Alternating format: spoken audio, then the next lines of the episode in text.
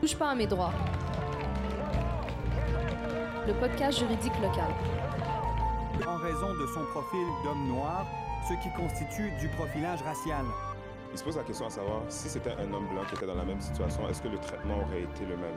Touche pas à mes droits. Le podcast juridique local. On y parle de quoi? De profilage racial. N'attends pas, informe-toi. On est là pour ça. Bonjour à tous et re-bienvenue à votre podcast juridique qui traite de profilage racial. Touche pas à mes droits. Euh, donc aujourd'hui, j'ai la chance de rencontrer tout d'abord Madame Bibiana Pulido, qui est cofondatrice et directrice générale du réseau interuniversitaire québécois sur l'équité, la diversité et l'inclusion. Donc euh, merci Madame Pulido d'avoir accepté l'invitation. Merci, merci. Euh, donc, dans le fond, Madame Pulido, elle a toujours cru en l'importance de faire face aux injustices que peuvent vivre les personnes les plus marginalisées dans la société et de s'assurer euh, qu'il y ait des milieux plus inclusifs pour toutes et pour tous. Euh, c'est dans cette optique, dans le fond, qu'elle a cofondé le réseau interuniversitaire québécois pour l'équité, la diversité et l'inclusion, donc le RIQEDI, une OBNL qui regroupe les universités québécoises ainsi que plusieurs parties prenantes du milieu universitaire qui ont le mandat ou le désir de promouvoir et d'intégrer les valeurs d'équité, de diversité et d'inclusion au sein de leur institution. Euh, elle assume également donc la direction générale de cet organisme et depuis la dernière année, elle a contribué au développement de la maîtrise euh, sur mesure en équité, diversité et inclusion du chantier d'avenir de l'Université Laval. elle en assume également la coordination tout en ayant l'opportunité d'y enseigner. donc, Madame Pulido, elle a vraiment un parcours multidisciplinaire, notamment en sciences politiques, en études latino-américaines, en gestion et en relations industrielles. Donc, euh, bienvenue, Madame Pulido. Merci beaucoup pour l'invitation. Donc, euh, comme j'ai mentionné euh, en, parlant, en parlant de notre invité, on va parler bien sûr d'équité, diversité, d'inclusion, mais en fait, l'épisode d'aujourd'hui, on va prendre l'optique surtout euh, des biais inconscients et euh, de toutes les conséquences que ça peut avoir. La première partie, ça va être plus euh, une question de définir qu'est-ce qu'un biais inconscient, quel type de biais existe, etc. Puis la deuxième partie, on va essayer de relier ça au profilage racial et discuter vraiment de comment les biais inconscients peuvent avoir un effet dans des situations de profilage racial. Donc, tout d'abord, est-ce que vous pourriez nous définir un peu c'est quoi un biais inconscient euh, pour les personnes à la maison qui se demandent en ce moment, euh, mais qu'est-ce que ça veut dire ça? Ouais. C'est sûr qu'on entend beaucoup parler des biens, euh, des biens conscients depuis quelque temps. Donc, les biens conscients, on peut dire que son synonyme, c'est les préjugés. Des fois, on confond les, les biens conscients comme étant des stéréotypes, mais les stéréotypes, en fait, c'est un type de biais, un type de préjugé, euh, mais non euh, un synonyme des, de biais. Donc, un bien conscient, ça peut être en faveur ou contre une personne, une institution, euh, un groupe, mais généralement, actuellement, lorsqu'on parle des biens conscients, c'est toujours c'est plus au niveau négatif. L'impact que les biens conscients ont, par exemple, sur les situations de, de, de discrimination et d'oppression. Et c'est comment ça fonctionne, les biens conscients? Je prétends pas être une experte sur euh, la neuropsychologie et tout ça. Euh, euh, beaucoup de littérature est écrite à ce niveau-là. Euh, moi, par exemple, je parle plus, euh, et avec mes collègues aussi, euh, des biens conscience dans une perspective plus organisationnelle et sociétale. Donc, dans quoi ça s'inscrit, je pourrais plus tard, peut-être, on pourra en, en parler. Mais il faut comprendre que tout d'abord, c'est au niveau individuel. Donc, en tant que que personne humaine, notre cerveau fonctionne de manière automatique et c'est des petits raccourcis qui sont créés qui font en sorte qu'on puisse avoir des, euh, des biens conscients. Donc, pensez à une situation où ce que euh, on, on, vous interpelle euh, de prendre une décision, si ça, mais souvent on va on va avoir tendance à répondre très rapidement. Et c'est ici où ce que les où ce que c'est sensible pour les, les, les, les, biens conscients et les effets qui sont plus néfastes. Donc c'est pour ça qu'on dit toujours de prendre un peu de recul, de respirer et de bien réfléchir pour, en quelque sorte, éviter euh, ces raccourcis qui nous mènent à, à, prendre des décisions qui sont pas nécessairement toujours euh, favorables à la, à la situation. Donc, grosso modo, euh, euh c'est ça les, les biens inconscients. Mm-hmm. Et puis, est-ce que il y a différentes catégories, il y a différents types de biais Comment est-ce qu'on peut les catégoriser un petit peu? Ouais. Donc, les biens conscients, comme moi, je travaille beaucoup avec mes collègues, notamment je suis à l'Institut Équité, Diversité, Inclusion, Intersectionnalité, qui est un institut euh, de recherche qui est, basé à l'Université Laval, et euh, sous la direction de professeur euh, Sophie Briard, qui en est la, la directrice. Moi, je suis la, la directrice développement des partenariats de la formation. On a travaillé au cours, je dirais, de la dernière année et demie sur les biens conscients. Mais comment on présente ça, les biens conscients? À, euh, à, à, toute personne, par exemple, qui travaille, parce que nous, évidemment, on, est plus lié à la gestion, tout ça, mais comment on explique ça euh, à des organisations qui veulent comprendre davantage sur quoi ça s'inscrit? On a développé un modèle à trois niveaux. Donc, euh, au niveau individuel, au niveau organisationnel et au niveau sociétal. Donc, tout d'abord, comme je l'ai dit tantôt, c'est surtout les biens conscients, c'est c'est euh, individuel. Mais aussi, il faut prendre que, comprendre que aussi ça peut s'opérer au niveau organisationnel et au niveau sociétal. Donc, par exemple, aujourd'hui, on parle de profilage racial, mais on peut dire que euh, les biais liés à les biais sociétaux, par exemple, le, troisième niveau, ont un impact sur le profilage racial, mais évidemment aussi liés à, à l'individu. Donc, on comprend que les biens conscients s'inscrivent dans un système, donc dans notre société, et ils peuvent influencer. L'individu peut influencer euh, la société, euh, euh, a un impact sur sur les discriminations, les enjeux que, que peuvent vivre certaines personnes des groupes marginalisés, mais le système aussi a une influence sur l'individu et peut en quelque sorte aussi influencer les biais que peut avoir une personne.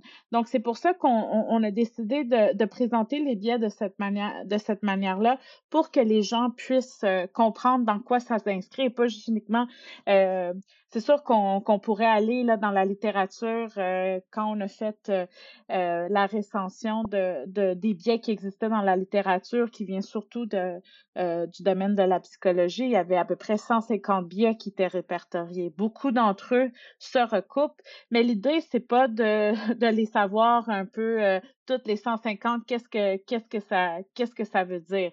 Il y a des biais qui sont beaucoup plus courants, par exemple le biais qui revient souvent dans dans notre vie de tous les jours, c'est le fameux biais de première impression. Donc, le biais de première impression, c'est euh, euh, l'opinion qu'on va se faire d'une personne euh, quand on voit la personne. Donc souvent on va dire ah oui j'ai vraiment eu une bonne impression de cette personne là et souvent on va avoir une meilleure impression d'une personne lorsque cette personne là nous ressemble. Donc on dit ah il y a vraiment un fit avec cette personne là. Fait que là ça c'est un biais de première impression. Et donc, tout au long de la relation qu'on peut avoir avec cette personne-là, on va rester sur cette première impression-là. Donc, par exemple, dans, dans ce cas-là, on a une personne, on, par exemple, euh, moi, je dis, ah oui, j'ai vraiment un, bon euh, feeling de cette personne-là. Ben, tout au long, peu importe qu'est-ce qu'elle va faire, je vais rester sur ma première impression. Et vice-versa. Donc, là où ce que ça devient néfaste, c'est lorsque, euh, lors d'une première impression, euh, notre impression est négative envers cette personne-là. Et après, bien que cette personne-là puisse, par exemple, dans le cadre d'un travail euh, avoir une grande compétence, performer comme il faut, ben, le biais de première impression reste et on n'est pas capable de, de, se détacher de ça. Donc, ça, c'est par exemple un, un biais euh, qui, euh, qui, qui revient beaucoup et le biais de première impression fait référence aussi au biais de similarité. On se rassemble beaucoup plus avec les gens qui, qui, qui nous ressemblent en quelque sorte et ça crée, ça crée certains enjeux. Donc, c'est pour ça que quand on explique les biens, on aime mieux tout d'abord l'expliquer à ces trois niveaux-là. Et oui, après, on peut creuser. Donc, chacun des, des, des différents biens qu'on a vus, on les a classifiés, euh, on les a classifiés dans ces trois niveaux-là. Et donc, le biais lié euh, à, à l'origine ethnoculturelle, à la race, là, je vais vraiment en, en parenthèse, ben, euh, c'est un bien, c'est un biais qui discrimine des personnes issues euh, euh de la diversité ethnoculturelle et ainsi de suite, ce qui crée des situations de, de racisme, donc des formes d'oppression et de discrimination. Mm-hmm. Donc, grosso modo, j'espère que ça, ça ça présente un peu euh, très brièvement les, euh, les biens conscients. Oui, oui, absolument. Puis je, trouve ça vraiment intéressant aussi que vous mentionnez qu'il y a différents niveaux, euh, puis que c'est aussi individuel, mais ça peut aussi être collectif, euh, sociétal. Euh, donc ça, je pense que c'est vraiment important aussi de, de, prendre ça en note que il y a plusieurs couches à, au bien conscient. donc c'est pas seulement des préjugés comme vous avez dit au début, ça, ça a comme plusieurs niveaux. Exact. C'est ça, il faut comprendre que c'est à plusieurs niveaux. Puis justement, à ce niveau-là, maintenant que, on va dire, une personne sait ce qu'est un biais conscient, sait comment un biais conscient mm-hmm. peut se développer, comment il peut s'exprimer, euh, comment est-ce qu'on peut un peu euh, repérer nos biais et comment est-ce qu'on peut les, les, les, gérer, en fait? Les gérer, ouais, je comprends. Bon, tout d'abord, puis, euh, je, m'inclus dans, dans, dans qu'est-ce que je veux dire. C'est difficile pour une personne de dire qu'elle est biaisée. Donc, c'est blessant, ça, ça nous met inconfortable.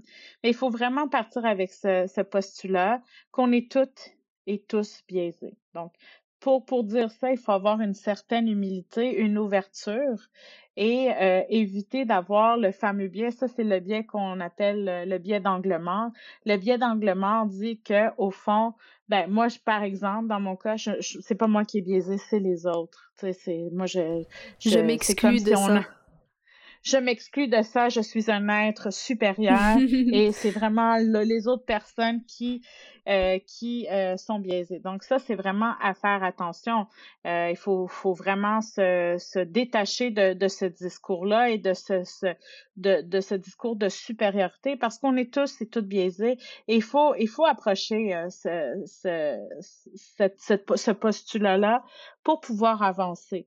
Donc, il faut reconnaître qu'on l'a, se poser des questions. Comme je disais tantôt, tu sais, des fois, on prend des décisions qui sont très rapides, on fait des actions qui, qui s'enclenche très rapidement, puis on, pense peu. Donc, il faut réfléchir. Pourquoi, tout d'abord, s'arrêter, dire, ben, pourquoi je pense ça de, je sais pas, de cette personne-là? Est-ce que est-ce que c'est viable? Est-ce que je pourrais euh, est-ce que je pourrais peut-être euh, trouver une autre manière d'avoir une autre impression de, de cette personne-là? Donc vraiment, c'est c'est de c'est d'avoir une, euh, une introspection. Quand on parle des biens conscients, il faut toujours euh, faire une introspection. Et souvent, quand j'enseigne, et maintenant c'est beaucoup plus courant parce qu'on parle tellement des biens conscients, dans le début de cette introspection-là, on, on, va notamment aborder des, des, concepts de base et tout ça, mais aussi un premier, euh, un premier pas pour, pour voir les biens conscients que peut avoir. Je ne sais pas si vous le connaissez, mais c'est le Harvard Association Implicit Test. Euh, si vous ne le connaissez pas, vous pouvez taper euh, sur Google Harvard Association Implicit Test. C'est un test qui a été créé par l'Université de Harvard. Déjà, c'est un test qui date, mais jusqu'à date, c'est le seul test qu'on a trouvé qui était valide. C'est très difficile à créer des, des, des, tests sur comment définir des biens conscients. Même nous, on a essayé, on essaye toujours de, de travailler à ce niveau-là avec des collègues. Il y a une boussole qui est en train d'être créée pour voir comment on peut, euh, les personnes peuvent identifier leur bien conscient. Mais pour venir au Harvard Association Implicit Test, ce test-là, euh, vous allez voir, c'est en ligne et c'est divisé en différentes catégories euh, liées, euh, je pense, aux, questions de genre, au sexe, à la race, comme dis en parenthèse, à la religion, d'autres catégories.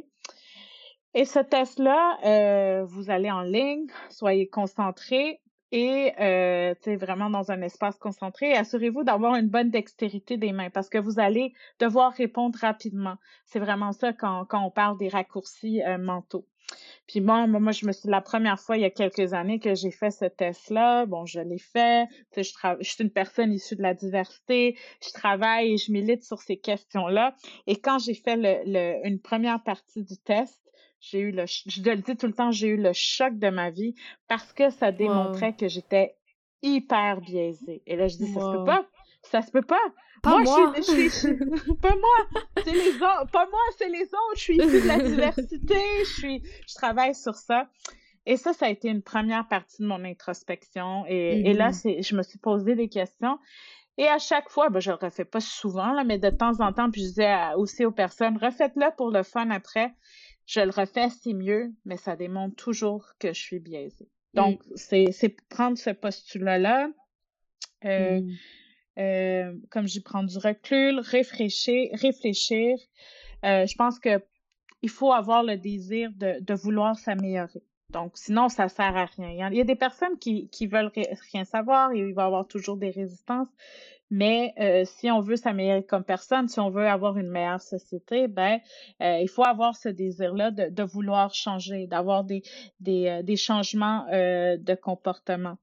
Euh, aussi, lorsqu'on parle des biens inconscients, c'est de reconnaître nos privilèges. Mmh, mmh. Reconnaître nos privilèges. Et c'est difficile de parler de la question de privilèges parce que bon, l'idée, c'est pas de, d'aller euh, profondément sur ça, mais souvent, euh, quand on réfère à la notion de privilège, ben, c'est la notion, par exemple, du privilège blanc. Donc, le fameux homme blanc qui est privilégié dans la société. Hmm. Et oui, c'est vrai que déjà là, l'homme blanc a peut-être une, une, longueur d'avance que plusieurs autres personnes dans la société, mais on peut pas s'en tenir uniquement à la question du privilège blanc, parce que mm-hmm. sinon, ben, c'est comme si on mettait en quelque sorte la faute encore, encore, je dis encore parce que c'est souvent ça le, discours qu'on entend, les, les hommes blancs, euh, euh, euh, ils sont toujours sont attaqués maintenant sur ces questions-là. Mais une chose qui est importante, c'est à un certain niveau, on a toutes et tous des privilèges. Donc, mmh. on peut on peut vivre des on peut vivre des situations difficiles, on peut vivre des, des situations d'injustice et tout ça, mais je suis sûre que si on va euh, on va chercher un petit peu un petit peu loin dans notre bagage, on peut dire ben peut-être ouais, OK, j'ai j'ai peut-être ce privilège là, le privilège euh, d'avoir une bonne éducation, par mmh exemple. Et mmh c'est de partir de ce postulat-là et dire, ben, qu'est-ce que je peux faire avec mes privilèges pour, euh, pour faire face à ces biais-là, éduquer les autres personnes, sensibiliser les personnes euh, sur, euh, sur ces questions-là. Puis pour finir, peut-être, parce que c'est quelque chose qu'on entend beaucoup parler, je me fais beaucoup solliciter mes collègues au sein du réseau du RIKEDI, au sein de l'Institut, se font beaucoup euh, solliciter pour avoir les fameuses formations sur les biens inconscients. Donc, tout mm-hmm. le monde veut faire une formation sur les biens inconscients. C'est correct, c'est bien, mais ça doit pas être comme une espèce de checklist. Check, mm-hmm. euh, checklist. Bon, j'ai fait ma, ma fameuse formation de de, de sur les biens inconscients, c'est c'est on appelle ça du EDI washing, équité, diversité, inclusion washing, puis c'est fini. Et c'est là que euh, ça s'arrête parce que c'est pas juste ça, on doit s'informer. C'est pas un, une heure 90 minutes d'atelier sur les biens inconscients que que, que soudainement on, on, est plus euh, on est plus biaisé. Puis là, c'est vraiment là où ce que, comme je disais, il faut travailler sur euh, sur les comportements des personnes, la culture, euh, notamment dans les organisations. Mm-hmm. absolument. Puis je trouve ça aussi vraiment intéressant quand on parlait au début des, des premières impressions. Tu sais, parfois on a un peu mm-hmm. cette cette idée que il faut il faut faire confiance à nos instincts et à nos premières mmh. impressions, mais parfois, comme, comme vous l'avez bien mentionné, c'est pas nécessairement le cas. Tu sais, un instinct ou une première impression peut être trompeuse. Donc, euh, exact. Donc ça, j'ai trouvé ça vraiment intéressant. C'est intéressant, puis c'est peut-être là, ça peut sembler anodin, mais ça a des impacts dans d'autres aspects de, de la vie. Juste le mmh fait de pouvoir décrocher un emploi cette première impression, déjà, elle, elle, elle mène, elle donne un certain blocage à certaines personnes. Mm-hmm. Euh, dans un entretien, il n'y a pas le fameux fit, parce qu'on parle beaucoup en gestion des ressources mm-hmm. humaines, le fameux fit, mais s'il n'est pas là, euh, puis aussi c'est très, euh, c'est très aussi des questions culturelles, des mm-hmm. manières, donc c'est à, à, faire très attention. Oui, absolument. Puis, puis justement, euh, vous parlez aussi au niveau organisationnel, au niveau du, du des, euh, des, entrevues euh, de travail, etc. mais je voulais aussi aborder la question des billets basés sur l'appartenance ethnoculturelle ou entre guillemets la race. Mm-hmm. Euh, et le, dans le fond le profilage racial. Donc, est-ce que vous auriez des exemples de comment les biais inconscients se manifestent euh, en termes de profilage racial et au niveau des institutions, si on parle plus généralement, par exemple, de racisme systémique? Ouais. Ben, on se le cachera pas, les exemples abondent malheureusement. sur les, questions de, de, profilage, oui, malheureusement.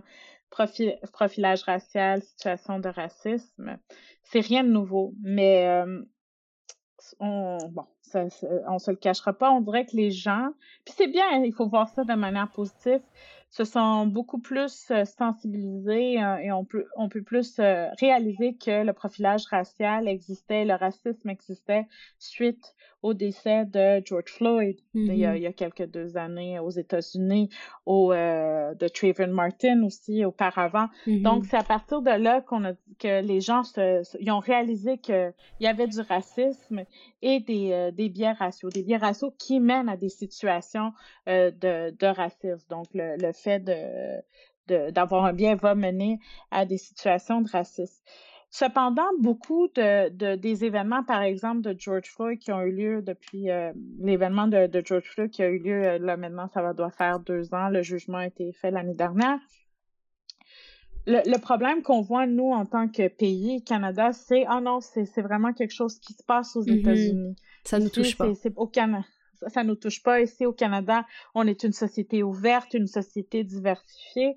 Euh, euh, mais ici, ça c'est pas vrai. C'est pas vrai. Bon, on peut prendre euh, il y a plusieurs années le, fameux exemple, puis je veux, je veux pas mal dire son nom, de Monsieur Abdirahman Abdi, qui était un, homme noir somalien qui avait des problèmes euh, de santé mentale.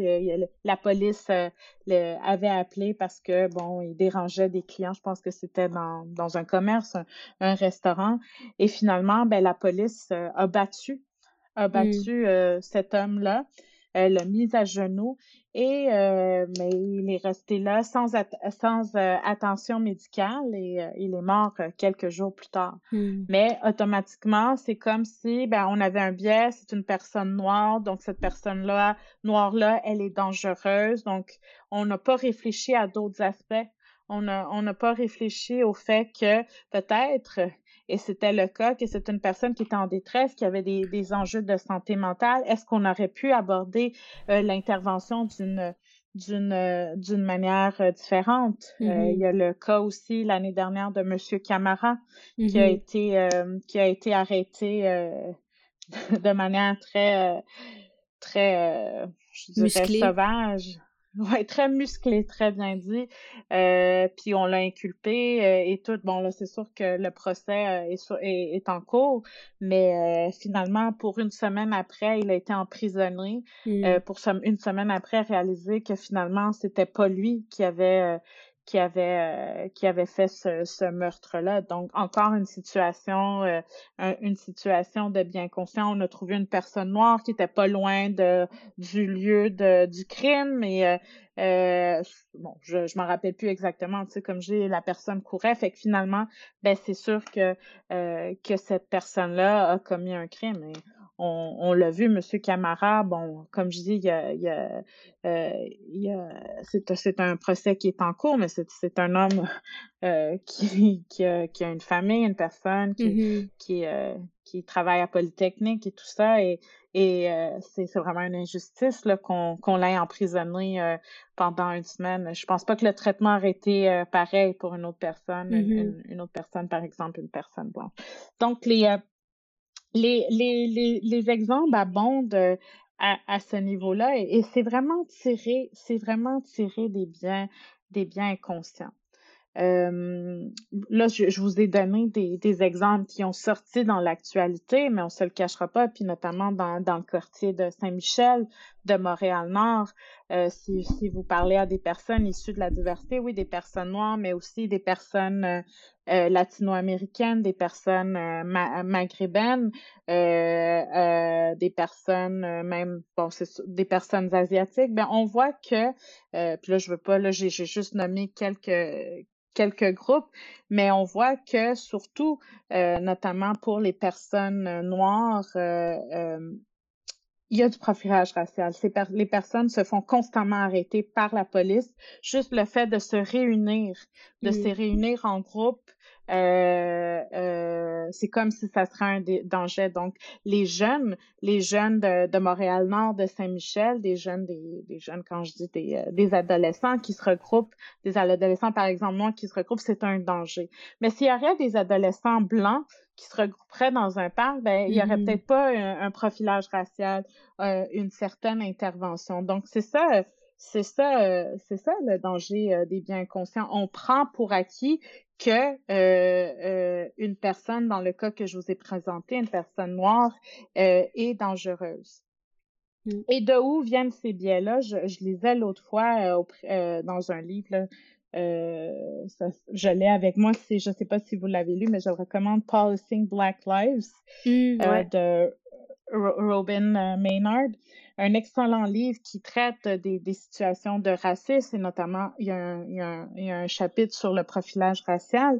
Puis euh, l'auteur en question dit que, par exemple, dans, les années 80, euh, la, police de Montréal utilisait des photos de d'hommes noirs, de jeunes hommes noirs, euh, de jeunes hommes noirs comme des ils prenaient des photos puis c'était comme des targets c'était pour euh, pratiquer leur, euh, leur, oh, euh, leur manière de, de tirer. Ça, oh c'était dans les années dans les années 80. Donc, si on est un policier, puis on dit on, on voit une image d'un jeune homme noir et il faut tirer, ben ça, ça rentre. C'est pour ça qu'on parle des biens conscients.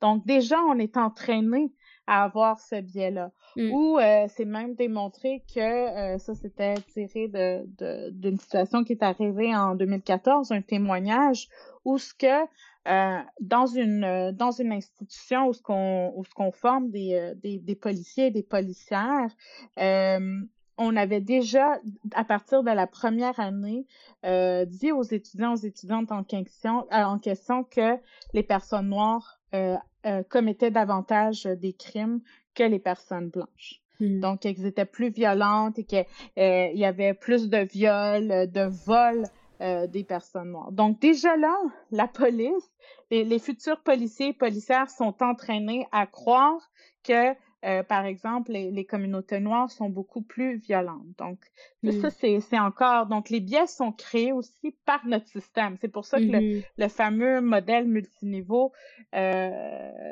en quelque sorte, euh, fonctionne lorsqu'on parle aussi du, euh, du profilage racial, parce qu'on voit que ça, ça se perpétue en quelque sorte euh, ça se perpétue euh, euh, pas éternellement, mais ça se perpétue tant qu'on n'ait pas euh, travaillé sur le système, sur euh, les institutions. Mm-hmm. absolument. Puis justement, vous en avez parlé un peu, mais ça affecte directement le travail, par exemple, des policiers ou des agents de l'État de manière générale. De, de... Puis ça tombe justement dans l'inconscient sans même s'en rendre compte. Mm-hmm. Donc, donc c'est quand mm-hmm. même fou. Puis, puis justement, ce traitement différentiel qui est fait entre, on va dire, une personne racisée, une personne qui n'est pas racisée, comment est-ce qu'on peut un peu prévenir ce type de traitement-là, euh, que ce soit parmi les agents de l'État, que ce soit parmi les policiers? Donc, comment s'assurer un peu que euh, il y a plus, euh, il y a une meilleure, un meilleur traitement, un traitement plus égalitaire en fait entre tous? Mm-hmm. Bon, c'est sûr que c'est quelque chose qui est qui est qui est complexe.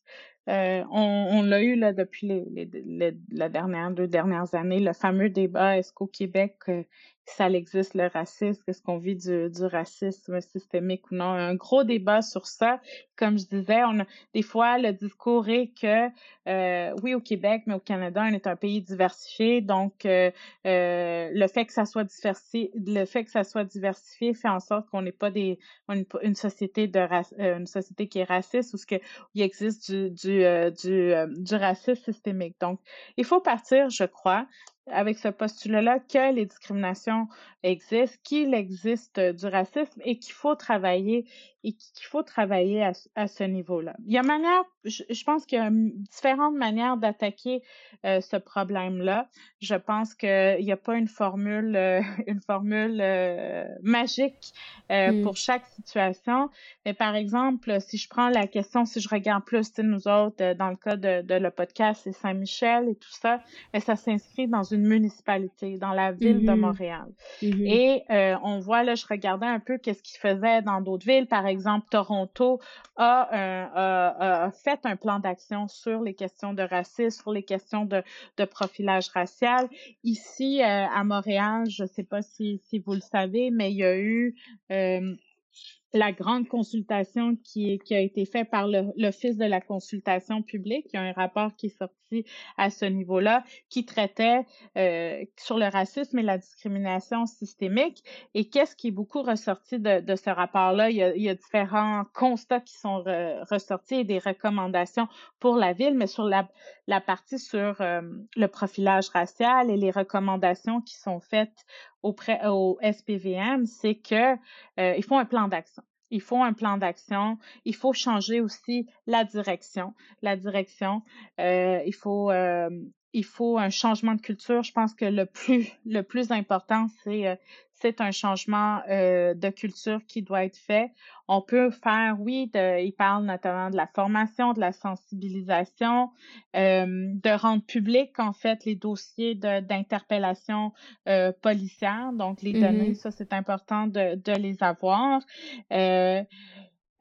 Tout ça, mais comme je dis, il y a différentes manières. Euh, je ne sais pas si vous avez vu ou si vous connaissez euh, le chef, c'est le chef de police de, de la ville de Longueuil, Monsieur Fadi Daguerre. Euh, je ne sais pas si vous avez entendu parler de lui. non. non, pas tant que ça. Non?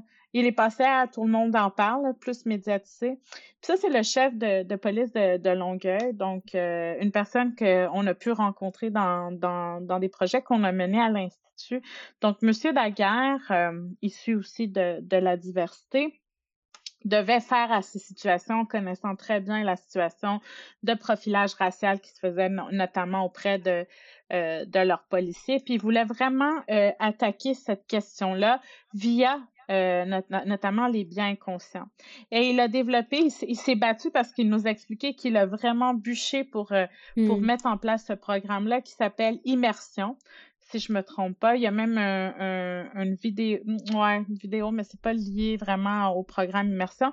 Mais ce, ce programme-là fait en sorte que lorsqu'un policier ou une policière est embauché euh, à la ville de Longueuil, ben, elle va devoir faire une immersion auprès d'une famille issue de la diversité. Oh, Donc, il, il, doit aller pour, euh, je sais pas, c'est quand même, euh, je me rappelle plus le, le long, mais c'est peut-être, je sais pas si c'est cinq semaines, mais il doit aller, par exemple, accompagner une famille, euh, je sais pas, il disait une famille congolaise habillée en civil, non armée. Donc, il accompagnait dans tout ce que tout ce qu'elle faisait. Donc, euh, dans le cas-là, il disait, ben moi, j'ai un de mes policiers qu'on a envoyé chez une femme euh, congolaise qui, vivait dans dans des dans une situation précaire. Je pense qu'elle avait beaucoup cinq enfants, tout ça. Fait qu'il allait faire l'épicerie avec elle, il allait mm-hmm. manger chez elle et tout ça.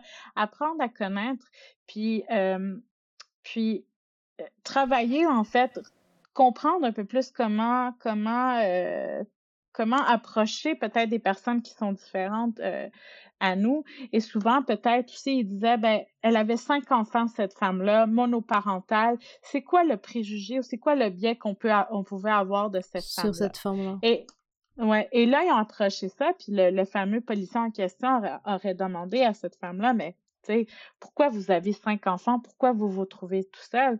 Ben, en fait, euh, la madame en question a immigré au Canada, mais elle était là elle a, vécu, elle a vécu des, des, euh, des, euh, des, violences au Congo. Les, les parents, les, les, les, pères de ces enfants-là sont tous différents pour finalement découvrir que cette femme-là, elle s'était fait violer. Oh. Mais peut-être qu'on aurait, on aurait pensé à d'autres choses. Donc, je, je trouve que c'est génial de, de penser à ce programme-là parce qu'on met euh, les policiers, les policières dans une situation, on, on, leur, on leur fait comprendre euh, c'est quoi la situation des personnes et je pense que ça, ça joue beaucoup euh, sur la formation et comment on peut former les, les, la future relève. Et dans ce programme-là, qu'est-ce que M. Daguerre nous disait? Parce que, tu sais, des fois, on oublie, hein, c'est pas parce que on, a, on est meilleur sur nos biens, on rechute tout le temps. Mmh, On rechute, on rechute souvent. C'est comme quand on fait un régime, on fait un régime, on maigrit, mais il y a toujours la, la tentation et on rechute. Et euh, l'idée, c'est de cinq ans après, donc le policier en question, la policière en question va refaire une autre immersion. OK. Mais imaginez, imaginez tout ce processus. C'est pas évident parce que lui, comme je disais, ça, il, il, l'a bûché puis il bûche toujours à faire valoir ce programme-là parce mm. que ça coûte l'argent. Les policiers sont pas sur, euh, sur le terrain euh, pour, euh, pour je sais pas, pour, pour travailler. s'il y a des, s'il y a des, des, des situations où on a besoin d'un policier, ils sont vraiment juste mandatés à cinq semaines à, être dans une immersion auprès d'une famille ou auprès de, ça peut être un organisme. Donc, je trouve mm-hmm. que là, c'est on travaille bien. C'est un exemple que, que je trouvais quand même euh, intéressant mm-hmm. et qui, à mon avis, peut avoir des impacts euh, intéressants euh, auprès de, des futurs, futurs ou policiers, policières. Mm-hmm. Puis je trouve ça, je trouve ça vraiment intéressant parce que ça, me rappelle à mon cégep, je me rappelle une fois, on avait un, programme de technique policière et euh, une, une des fois, il y avait comme une espèce de... Ils avaient un cours que c'était comme sur le la diversité ou quelque chose du genre. Puis là, toutes les, élèves faisaient des présentations dans le hall général de l'école où est-ce que tout le monde passe euh, à l'heure du midi. Et ils, devaient faire des présentations sur euh, les milieux dans lesquels ils sont partis. Donc, je me rappelle, il y avait une table où est-ce que c'était comme. Moi, je suis d'origine algérienne, puis là, il y avait une table où est-ce que c'était deux, deux gars en technique policière, deux gars euh, blancs, euh, qui étaient partis dans une famille marocaine. Fait que là, ils étaient comme habillés traditionnels, puis là, ils avaient genre du thé, puis là, tu pouvais aller les voir, puis là, j'étais comme, qu'est-ce que vous faites? Puis là, ils m'ont expliqué, ils sont comme, ok, fait que nous, on est allés dans une famille marocaine, on va vous parler du Maroc. Puis là, ils m'ont comme parlé de ça, puis pour de vrai, c'était tellement euh, c'était tellement agréable de juste les, les voir, euh, de voir m'expliquer à moi, qui est déjà comme maghrébine, de voir m'expliquer à moi c'est quoi un peu la culture. Puis ils ont vraiment aimé ça, euh, tu sais, ils ont accompagné leur famille euh, exactement comme, comme vous l'avez mentionné là dans leur quotidien. Ah, ils ont appris plein de choses, fait que ça, je me rappelle que ça m'avait marqué au cégep.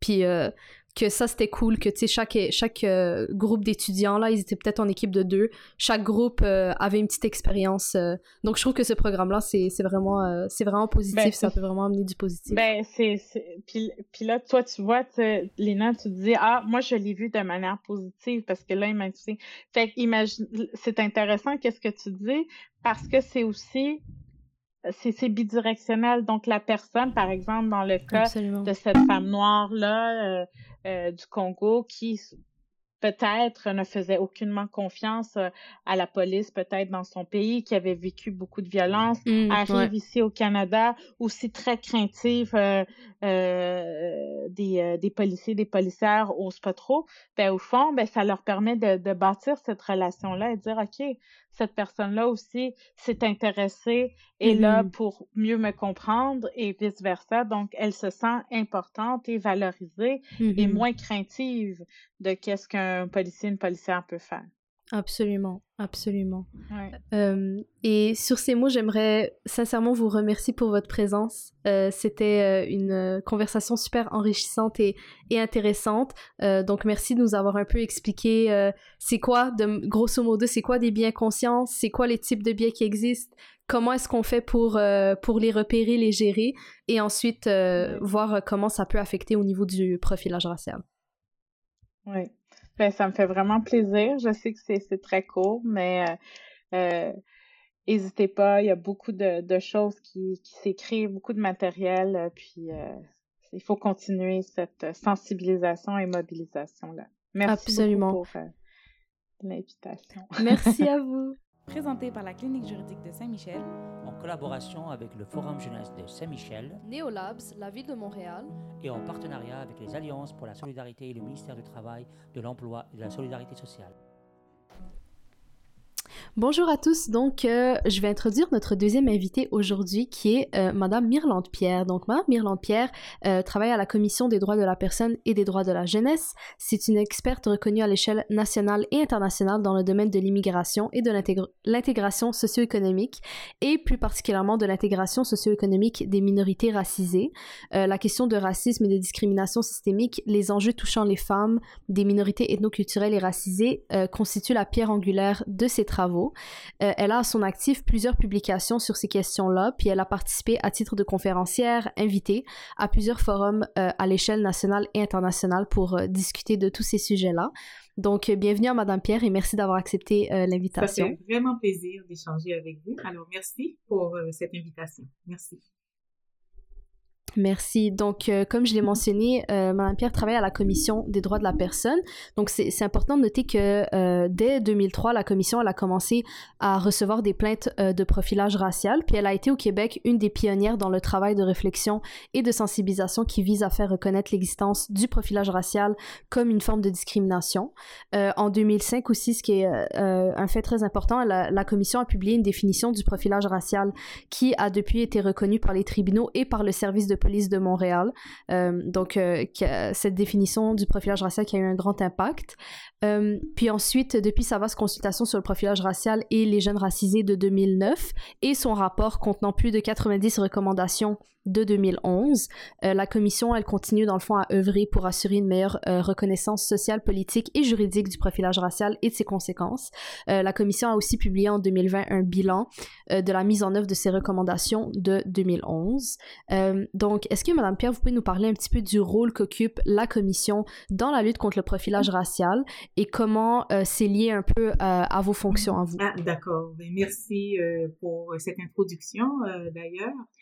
Écoutez, euh, bon, mon mandat à titre de vice-présidente responsable du mandat charte à la commission, euh, je suis très certainement interpellée par euh, les questions de profilage racial, de lutte contre le racisme, le racisme systémique et euh, à la fois le profilage racial plus particulièrement, mais également le profilage social. Alors, de par euh, mon mandat, euh, et donc, vous voyez, particulièrement responsable de, de, ces questions et de toute plainte euh, en vertu euh, notamment euh, de l'article 10, notamment euh, en ce qui concerne les discriminations. Euh, comme vous le savez, il y a 14 motifs de discrimination interdits par la charte. Et il est du mandat de la Commission de lutter contre le profilage racial et la discrimination systémique, donc envers les personnes racisées. Et euh, comme vous l'avez mentionné, nous euh, travaillons, nous faisons euh, ce travail depuis de nombreuses années. Vous l'avez évoqué, en 2003, la commission a commencé euh, non seulement recevoir des plaintes, mais aussi à travailler sur une définition euh, qui est euh, effectivement reconnue par les tribunaux. Donc, la commission est, est, vraiment a fait un travail de pionnier sur la question du profilage racial. Et aussi, la, la commission euh, a, a, a, vraiment cette crédibilité euh, auprès de la population. Et d'ailleurs, les plaintes euh, de profilage racial, nous en recevons euh, assez régulièrement, euh, qui est basé sur le motif race. Donc, on parle de profilage racial, donc pratique discriminatoire.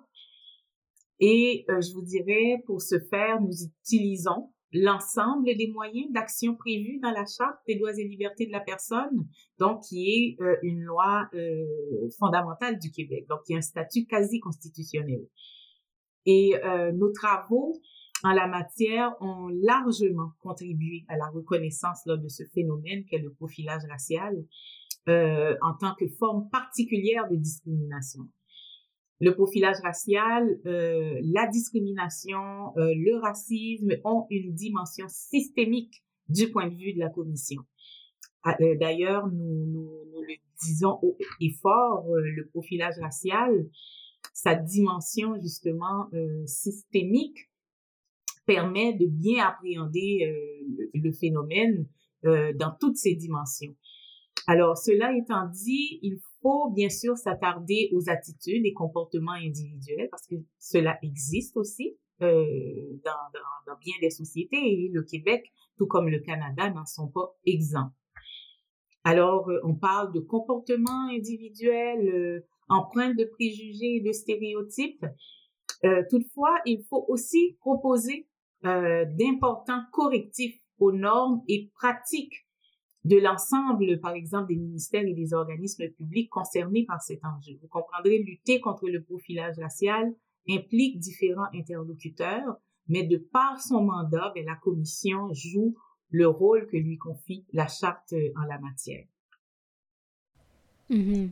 Absolument. Puis, puis justement, vous parliez un peu euh, des dossiers qui sont des dossiers de profilage racial, mais aussi de profilage social. Mm-hmm. Donc, vous faites notamment euh, des représentations stratégiques auprès de différents interlocuteurs, comme vous avez mentionné, que ce soit le ministère de la Santé publique, de la Sécurité publique, pardon, la Ville de Montréal, euh, différents services de police. donc, est-ce que vous pouvez nous expliquer un peu en quoi consiste une représentation stratégique dans un dossier, que ce soit de profilage euh, racial ou social? Mm-hmm. D'accord.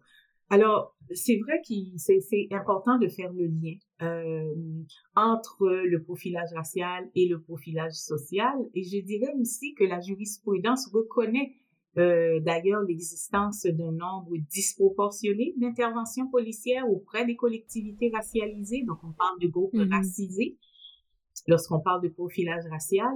Euh, et pour faire le lien avec le profilage racial et social, c'est que on y associe aussi euh, un autre motif, soit la condition sociale. Par exemple, les jeunes euh, euh de la rue, euh, les, les, les, les, itinérants, les personnes en situation d'itinérance. Parfois, euh, ce, ce, ce, cette discrimination peut être conju peut conjuguer justement ces deux motifs, soit la race, hein, qui est un, un, un, un, des motifs euh, de discrimination interdit par euh, la charte. Et du point de vue sociologique, j'aime bien le rappeler, la race est un construit sociologique, mais qui reste encore un marqueur dans nos sociétés. Alors, on parle de surveillance disproportionnée euh, lorsqu'on parle de profilage racial euh, et social. Et cette surveillance ciblée, par exemple, dans l'espace public, se traduit euh, notamment par d'importantes disproportions dans les interpellations policières, comme par exemple constaté hein, un rapport euh, que vous avez sûrement euh, pris connaissance, le rapport indépendant là, porté par des chercheurs indépendants, le rapport Harmonie. Mm-hmm. à Samuel d'ailleurs que la commission a commenté avec toute son indépendance dans le cadre euh, d'une commission à la ville de Montréal. Donc la ville de Montréal, mm. la responsable euh, de la sécurité publique, euh, nous a interpellés pour commenter ce rapport-là. Donc nous l'avons fait, puis à, ce, à juste titre, nous avons profité de ce moment pour faire part d'une recommandation forte de la commission, soit de cesser les interpellations sans motif valables. Donc, les interpellations, mm. donc, mm-hmm. pour nous, euh, qui se résument au profilage racial.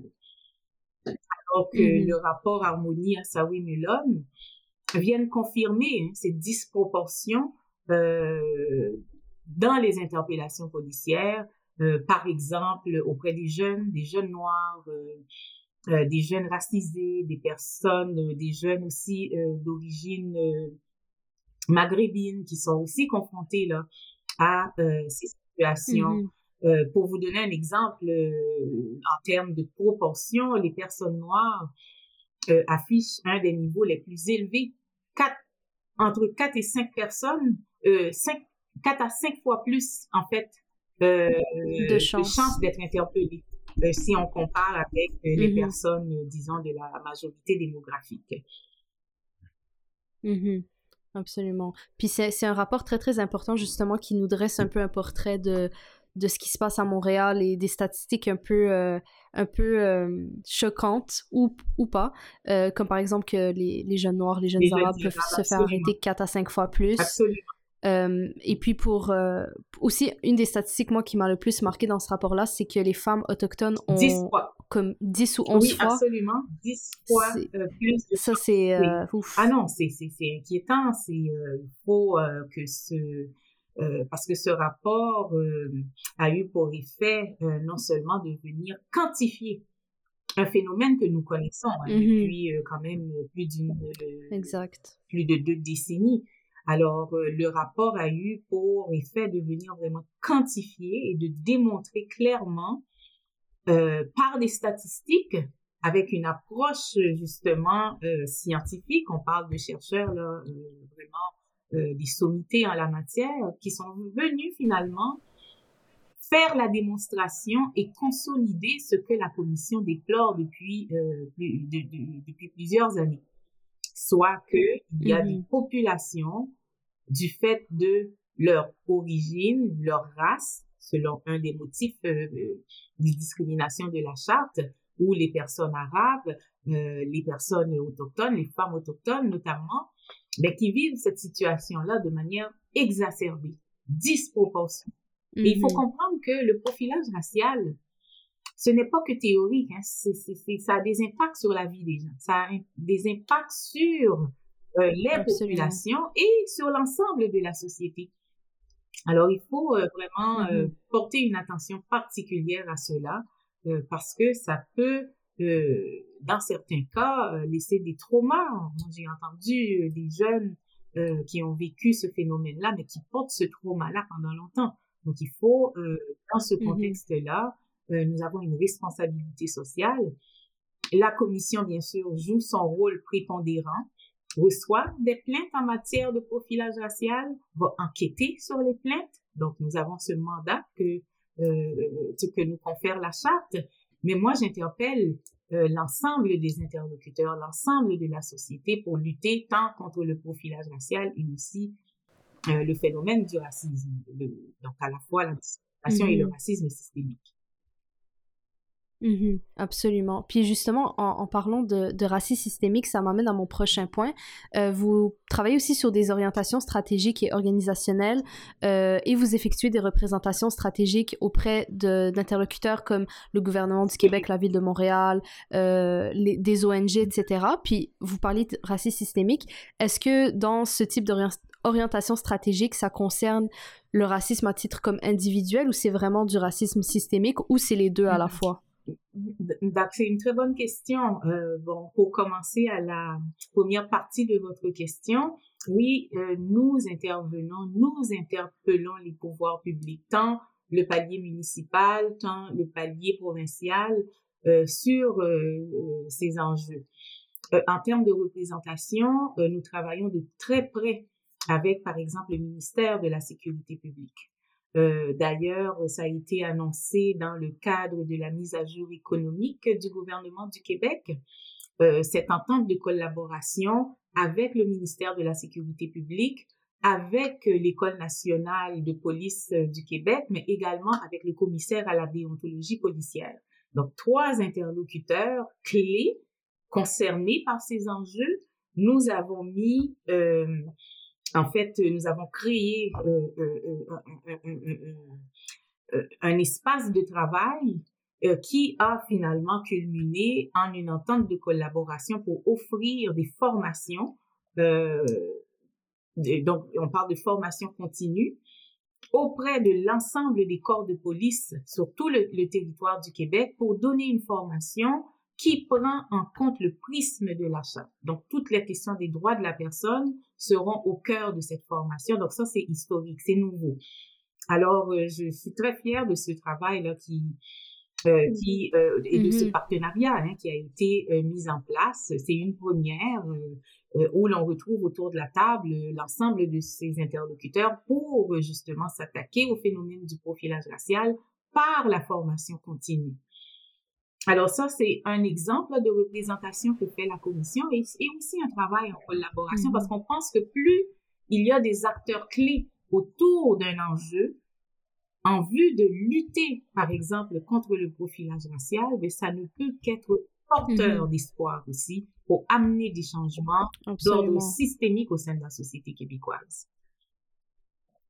Absolument, absolument. Puis justement, quand, quand on parle de discrimination euh, systémique, vous l'avez mentionné plus tôt, il y a 14 euh, motifs interdits en vertu de la charte euh, québécoise des droits des, des libertés. donc, est-ce que vous, vous, travaillez sur toutes sortes de dossiers, donc n'importe quel dossier qui, qui est en lien avec un de ces 14 motifs? Oui, absolument les 14 motifs, nous recevons, euh, je ne vais pas me prononcer là sur des dossiers spécifiques, mais euh, les dossiers, euh, par exemple, les plaintes en matière de profilage racial sont quand même, en termes de volumétrie, c'est très important.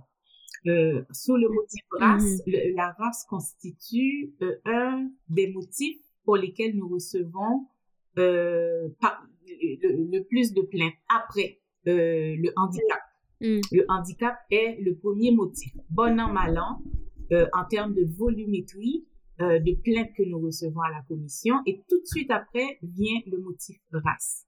Et ce sont des plaintes qui touchent non seulement le secteur de la sécurité publique, mais également le milieu du travail, euh, et dans d'autres euh, dans d'autres domaines euh, également. Donc vous voyez, oui, profilage racial en ce qui concerne la sécurité publique, mais aussi le milieu du travail constitue aussi un, un, un, secteur pour lequel nous recevons également des plaintes sur le motif race. Et également, par mmh, Absolument. Et juste pour compléter, je vous dirais aussi que souvent dans les analyses, même dans l'administration de la preuve, la commission va aussi, lorsqu'il y a lieu de le faire, amener un regard euh, portant sur l'intersectionnalité des motifs. Donc, euh, ça peut être fondé sur le sexe, euh, la race, conditions sociales. Donc, s'il y a lieu de faire cette analyse intersectionnelle, ben on le fait aussi pour justement prendre euh, toutes les dimensions euh, d'une plainte. Donc cela arrive, Absolument. arrive, mais souvent euh, le, le, citoyen qui va se présenter et qui, euh, qui, qui, qui, qui porte plainte à la commission va le faire souvent sur un des motifs, parfois sur deux motifs, mais la commission, dans son analyse, mm. dans l'administration de la preuve, peut faire cette, ce croisement entre les différents motifs. Je trouve ça vraiment intéressant parce que justement, vous parliez du lien entre le profilage racial et social. Donc à ce moment-là, parfois ils sont, ils sont liés euh, d'une manière ou d'une autre. Donc ça peut être deux motifs ou deux, euh, deux causes de discrimination absolument, qui sont, absolument. qui sont liées. Absolument, vous avez euh, tout à fait raison. Donc euh, le profilage à la fois racial peut être combiné au profilage social. Ou ça peut être distinct aussi. Et les deux peuvent mm -hmm. exact. voilà, con être conjugués dans dans une analyse lors de, de, de l'enquête, lors de l'administration de la preuve.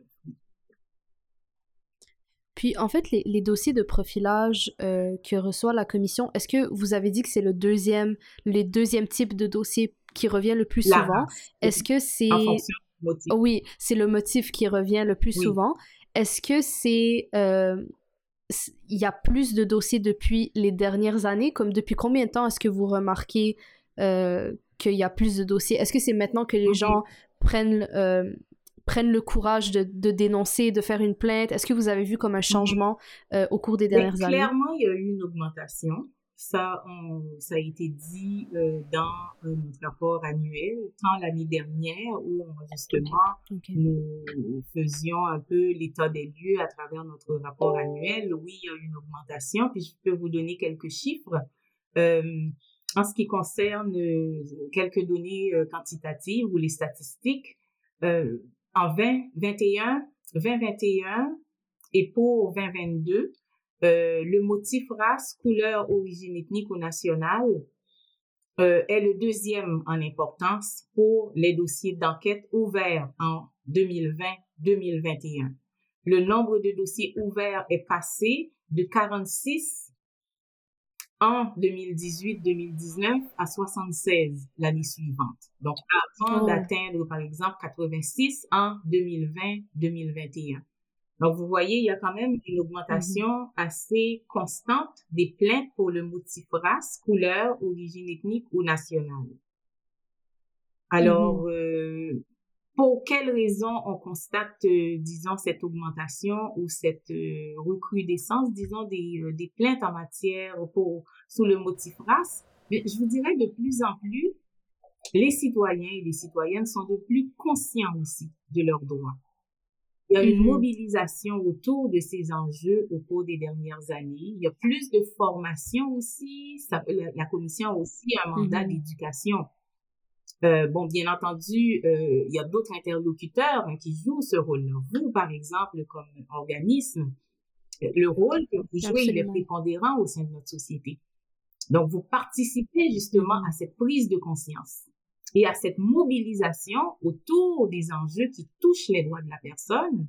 Et dans votre mandat comme organisation, vous participez aussi à une meilleure compréhension de la charte. Le rôle de la Mhm, charte au sein, ouais. la charte québécoise des droits et libertés au sein de notre société. Donc, tout ceci hein, amène les populations, les personnes qui, qui sont susceptibles de vivre des discriminations, ben, à être plus imbus euh, des recours qui existent également.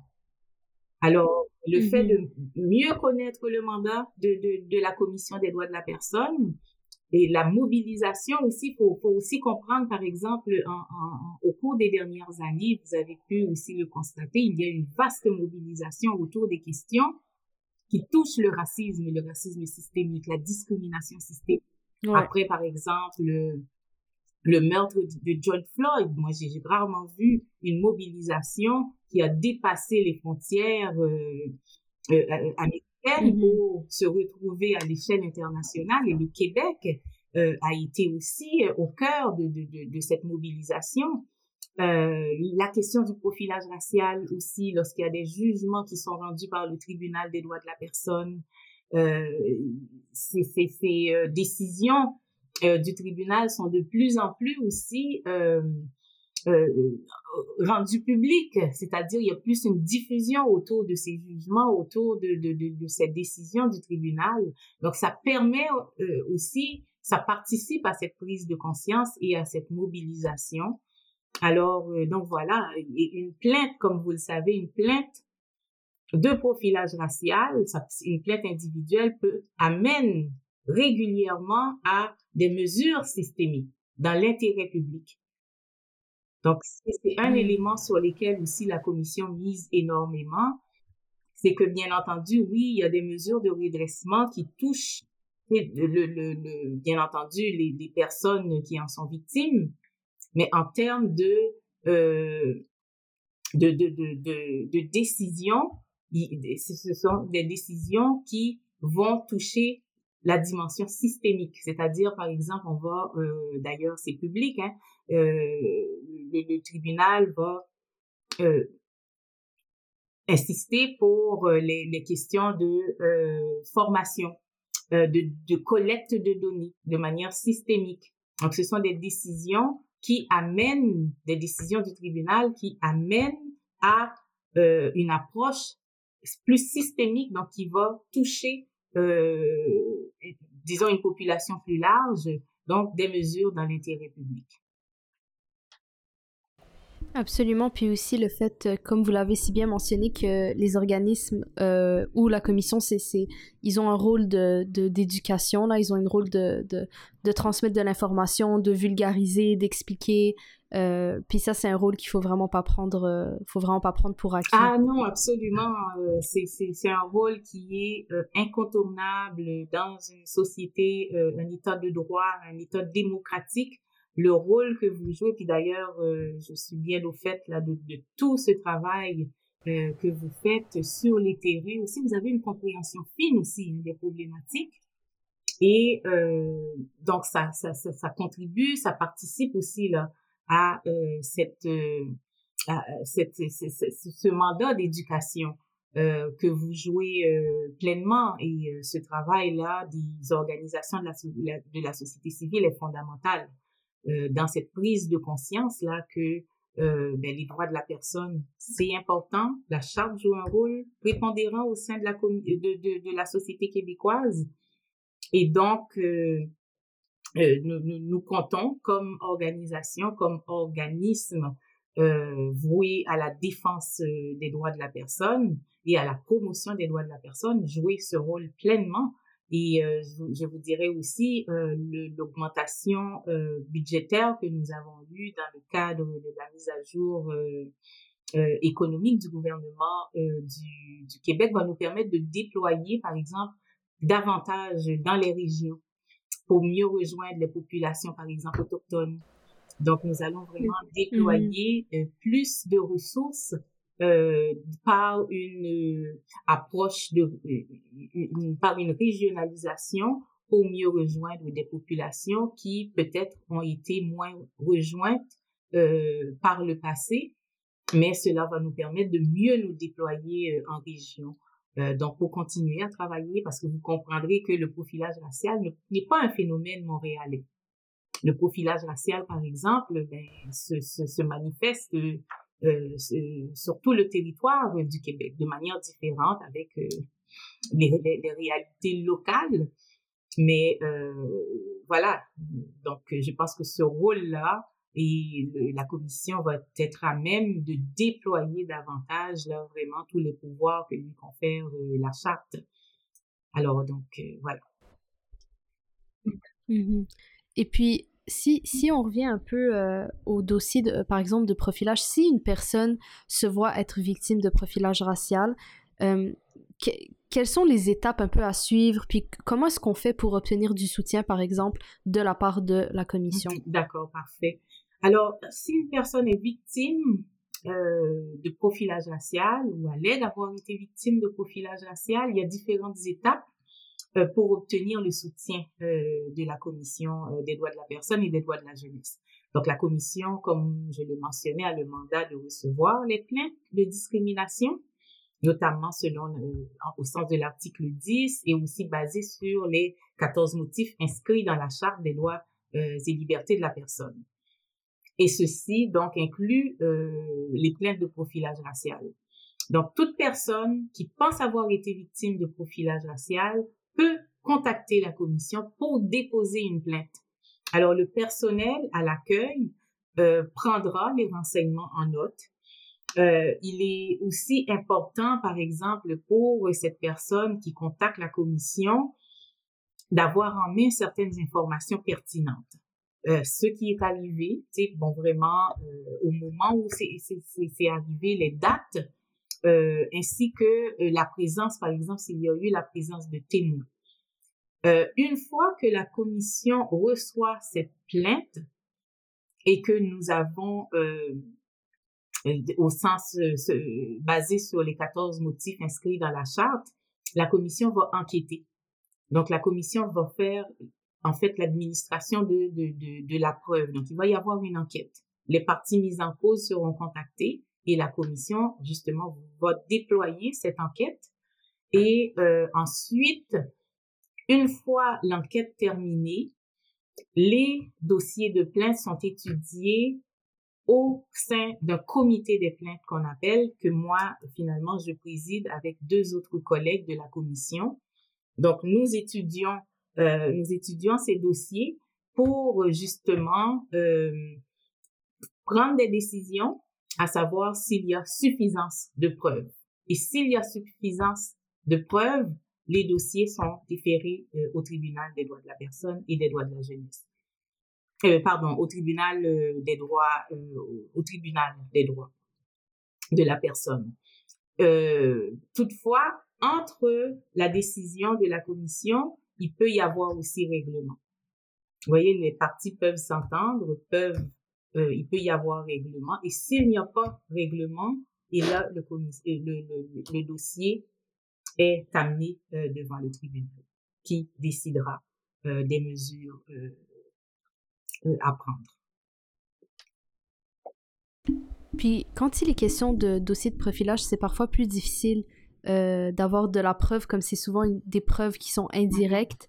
Euh, c'est rare qu'un policier va, va dire que je t'arrête parce que tu es noir. Euh, donc, est-ce qu'à ce, niveau-là, vous avez, euh, vous avez trouvé des difficultés au niveau de la preuve, au niveau de... Mais écoutez, je vous dirais que lorsque un dossier, justement, avec les éléments que va nous fournir la partie mise en cause, donc le, la personne qui allait d'avoir été victime, c'est vraiment l'enquête qui va déterminer. Donc c'est une enquête euh, euh, qui est avec qui a des paramètres bien précis. Euh, donc les enquêteurs vont euh, prendre en main le dossier et vont mener l'enquête du point A au point B. Et c'est vraiment l'enquête qui va déterminer, qui va en, fait, qui va faire l'administration de la preuve.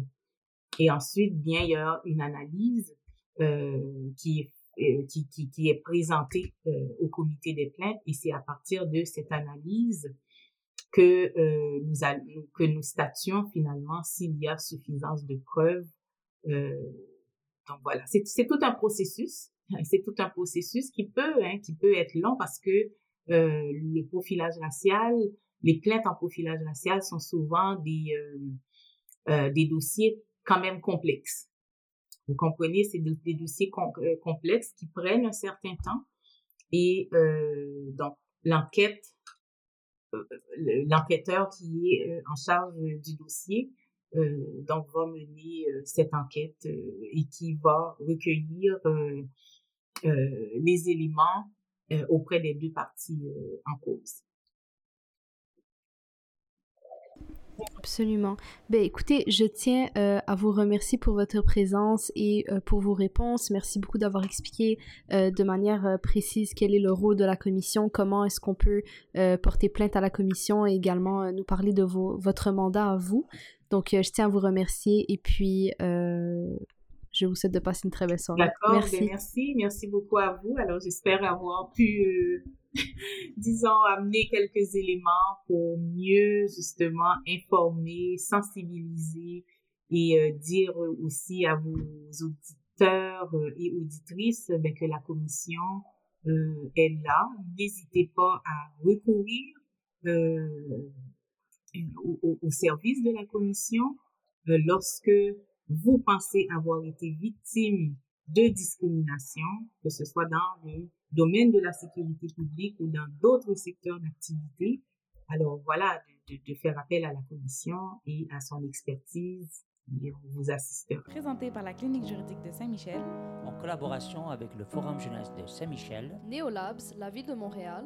Et en partenariat avec les Alliances pour la solidarité et le ministère du Travail, de l'Emploi et de la Solidarité sociale.